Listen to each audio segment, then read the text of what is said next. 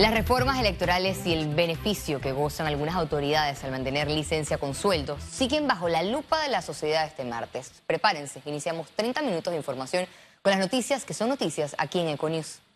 El Foro Nacional de Mujeres de Partidos Políticos rechazó de plano los acuerdos de la Mesa Técnica de Reformas Electorales. Mantener lo ya aprobado es una aberración que nunca debió ser aceptada como válida. El Foro Nacional de Mujeres de Partidos Políticos ve un retroceso en lo relacionado a la paridad de género. En este punto, los diputados y los magistrados del Tribunal Electoral determinaron que toda postulación de precandidatos o precandidatas a los diferentes cargos deberán estar compuesto por una fórmula de géneros distintos. Además, los partidos políticos postularán a los cargos principales el 50% hombres y 50% mujeres. En el 308i está lo que nosotras hemos denominado la válvula de escape, donde leo literalmente, en los casos en que la participación femenina de manera comprobada por la Secretaría de la Mujer de partido sea inferior a la paridad y participación establecida en la norma, los partidos políticos podrán completarlo con otros aspirantes a respectivos cargos. Este pedazo que acabo de leerles es lo que ha permitido que en las elecciones se den las fórmulas no paritarias donde corran hombre con hombre. Porque aquí lo que se está perpetuando es el derecho del hombre a ejercer el sufragio y no el derecho de la mujer a ejercer ese sufragio. La agrupación denunció vacíos en el nuevo documento que será sometido en el órgano legislativo. Rechazamos de plano toda, toda actuación que vaya en contra de los derechos políticos, sociales. La mesa técnica logró consensuar en cuatro sesiones más de 40 artículos del proyecto de ley 544 de reformas electorales. El primer debate se reanudará este miércoles en la Comisión de Gobierno de la Asamblea Nacional. Félix Antonio Chávez, Econius. El diputado y miembros de la Comisión de Gobierno, Luis Ernesto Carles, confirmó que la Asamblea Nacional deberá derogar lo aprobado en el primer bloque sobre las reformas electorales para acoger lo consensuado en la mesa técnica. Esperemos que lo aprobado, porque yo, yo creo en la voluntad de lo que, del ambiente que se pudo vivir en la mesa técnica, que fue un ambiente de mucha, eh, diríamos, avance en acatar o, acoger estas recomendaciones del Tribunal Electoral y la Comisión Nacional de Reformas Electorales. Sin embargo, esto tiene que ir a segundo debate. Ahí es donde tiene que estar el compromiso de las diversas bancadas en conversar con los demás colegas para que estas eh, reformas sean aprobadas en segundo debate. El debate de reformas a la ley de descentralización se centra en los privilegios de dobles salarios de las autoridades locales. En medio de la polémica de licencias con sueldo de alcaldes y representantes, la Comisión de Asuntos Municipales de la Asamblea Nacional logró introducir una propuesta que eliminará el beneficio. El tema de la licencia con sueldo es cosa del pasado para nosotros. Ya nosotros hace cuatro semanas eh, hicimos declaraciones donde todos los alcaldes y todos los representantes de este país estaban despojándose su licencia con sueldo. Según un informe de la Contraloría de la República, 30 alcaldes y 172 representantes se benefician de licencias con sueldo.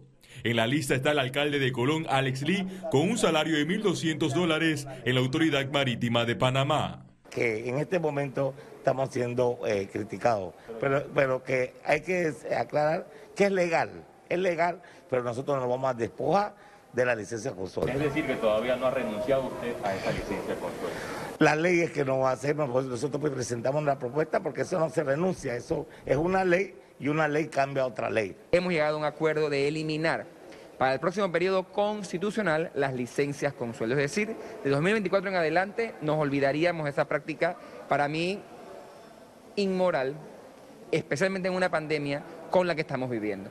La modificación contó con el aval de la Asociación de Municipios de Panamá, la Asociación de Alcaldes y la Coordinadora Nacional de Representantes. Eso fue algo que dio el general Torrijos para que eh, profesionales se incentivaran en la política en ese tiempo. Entonces habría ahí también para eliminar esa licencia con sueldo, habría que yo digo que hay que hacerle una reforma a la Constitución. Entre los consensos de la ley también está fijar un salario base a los alcaldes de 2 mil dólares. Además, incluir a tres representantes de la sociedad civil en la junta directiva de la autoridad de descentralización. Félix Antonio Chávez, Econius. El 36 lote de las vacunas de Pfizer con 368.550 dosis arribó este martes a Panamá. Con este nuevo embarque se continuará con el proceso de vacunación contra COVID-19 por barrido a la población en general desde los 12 años a nivel nacional. Clínica Hospital San Fernando. Presenta Reporte Epidemiológico. Panamá administró más de 14.000 dosis de vacunas contra COVID-19 en las últimas 24 horas, nivel que demuestra que el virus está controlado en el país. Veamos en detalle la cifra de MINSA. 466.589 casos acumulados de COVID-19, 232 nuevos contagios, 281 pacientes se encuentran hospitalizados, 51 en cuidados intensivos y 230 en sala. Se reportan 455.950 recuperados clínicamente. Un total de 7.219 fallecidos, de los cuales dos se registraron en las últimas 24 horas. Total de vacunas aplicadas, 5.472.415 dosis. Reporte epidemiológico. Fue presentado por Clínica Hospital San Fernando. El uso del cannabis medicinal en Panamá debe ser recetado por un médico, de lo contrario será penalizado, explicó la doctora Sandra Carrillo más de 50 países que han legalizado el uso del cannabis como medicina. En Latinoamérica tenemos Colombia, Perú, Ecuador, Brasil, tenemos en Europa, tenemos Portugal, Alemania, República Checa, Canadá. Tenemos más de 35 estados en Estados Unidos. Y bueno, en estos países lo que se ha hecho básicamente cuando es legalización del cannabis medicinal se hace mucha campaña de educación, educación al gremio médico, educación a la población, para que entiendan que la única manera de obtener el cannabis en estos países que se legalizó como medicina es a través de una receta y una prescripción médica. A partir de las 9 de la noche de este martes se cerrarán los cuatro carriles de la carretera panamericana tras el hundimiento a la altura de Lomacobá. El hundimiento de este tramo de la carretera panamericana se dio el lunes. El Ministerio de Obras Públicas prevé que los trabajos de reparación se extiendan hasta este sábado. Los ministros del MINSA y Meduca sostuvieron una reunión para definir estrategias para próximas reaperturas de colegios públicos. En el país hay más de 2.240 escuelas abiertas y seguimos en ese proceso de reapertura, cumpliendo por supuesto con la guía, dándole la seguridad tanto a los niños, como a los padres y al plantel docente eh, y administrativo. Estamos también eh, a la espera de culminar los procesos de protocolo y validación de requisitos de 800 centros educativos aproximadamente. Creemos que a mediados de octubre pudiéramos estar hablando de casi 2.800 centros educativos abiertos, cada uno con sus particularidades, con sus connotaciones muy especiales, pero la idea es llevarnos lo más que podamos y lo más cerca a esa presencialidad a nivel nacional. Reactivemos juntos tus proyectos, porque nos sobran motivos para seguir adelante. Caja de Ahorros, el banco de la familia parameña. Presenta Economía. Esperan más de 600 turistas para el Panama Black Week. Desde el próximo jueves 30 de septiembre al 10 de octubre realizarán la quinta versión del Panama Black Week en 14 centros comerciales del país. Ofertas y descuentos de hasta el 70% para promover el consumo de nacionales y turistas. Son aproximadamente 600 personas entre los de Ecuador, Colombia y Costa Rica. De seguro llegarán otras personas eh, porque este es un evento internacional que ya está posicionado y a pesar de no tener una campaña, pues los clientes eh, a través de nuestras redes sociales han estado viendo eh, la publicidad y la promoción del evento. Estas personas van a venir eh, ya vacunados con sus dos tarjetas de vacunación. es uno de los requisitos porque ellos todavía no están viniendo al plan de vacunación. El plan de vacunación Vacutur comienza a partir del primero de octubre. En conferencia de prensa, la Policía Nacional informó que desplegará 700 unidades para garantizar la seguridad de los asistentes a estos 11 días de compras. Van a estar incorporadas, ya como lo habían anunciado, en tema del aeropuerto internacional para los turistas que nos visitan, de igual forma la línea 1 y 2 del metro, los 14 centros comerciales eh, que están eh, participando de este evento y de igual forma ese refuerzo en lugares de interconexiones. Además, emitieron recomendaciones para evitar robos. Recomendamos no llevar niños a actividades masivas como esta. Eh, tratar de usar algún medio de pago que no sea efectivo. Evitar la exposición a los cajeros automáticos y o estar vigilante de las personas que están alrededor cuando tú estás sacando eh, efectivo.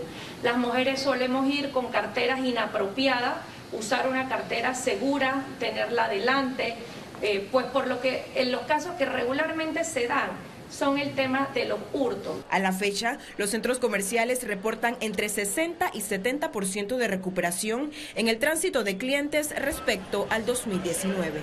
Ciara Morris, Econews. En Panamá, la ocupación de hoteles no sube del 30%, aseguró Demetrio Maduro, vocero de la Asociación Panameña de Hoteles. Además, manifestó que al menos cinco hoteles grandes no volverán a operar en el país tras los efectos de la pandemia. En la parte de hoteles, todavía seguimos con un 38% de hoteles eh, abiertos, faltan muchos más por la posibilidad de apertura. Y más importante mencionar, como mencioné la vez pasada, de estos 38% de los hoteles abiertos, solamente se están reportando en su mayoría un 50% de las habitaciones reales que tiene cada hotel. Esto no es una realidad que nos puede llamar la atención para un mejor futuro todavía. El productor de tierras altas, Augusto Jiménez, advirtió sobre la escasez y alza de los alimentos en Panamá debido a la crisis entre los fabricantes europeos de fertilizantes. No tendremos buena noticia en el futuro porque eh, es probable de que muchas áreas de producción lo dejen de hacer eh, si esta escala eh, de alza inminente de estos insumos básicos. Vuelvo y repito, Panamá está a merced de los mercados internacionales. Desde la semilla en adelante nosotros dependemos que ese producto lo, lo transporten acá al precio que se consigue allá. Y ahorita mismo pues hay reducción de producción en el mundo Documen S.A. canceló el contrato a la constructora Norberto Odebrecht S.A., contratista de la Terminal 2, por incumplimiento de obligaciones convenidas, informó Raful Arab, gerente general de Aeropuerto Internacional de Tocumen. Además, se procedió a inhabilitar a la constructora Norberto Odebrecht por incumplimiento de contrato, lo cual le impide su participación en licitaciones y a contratar con el Estado panameño.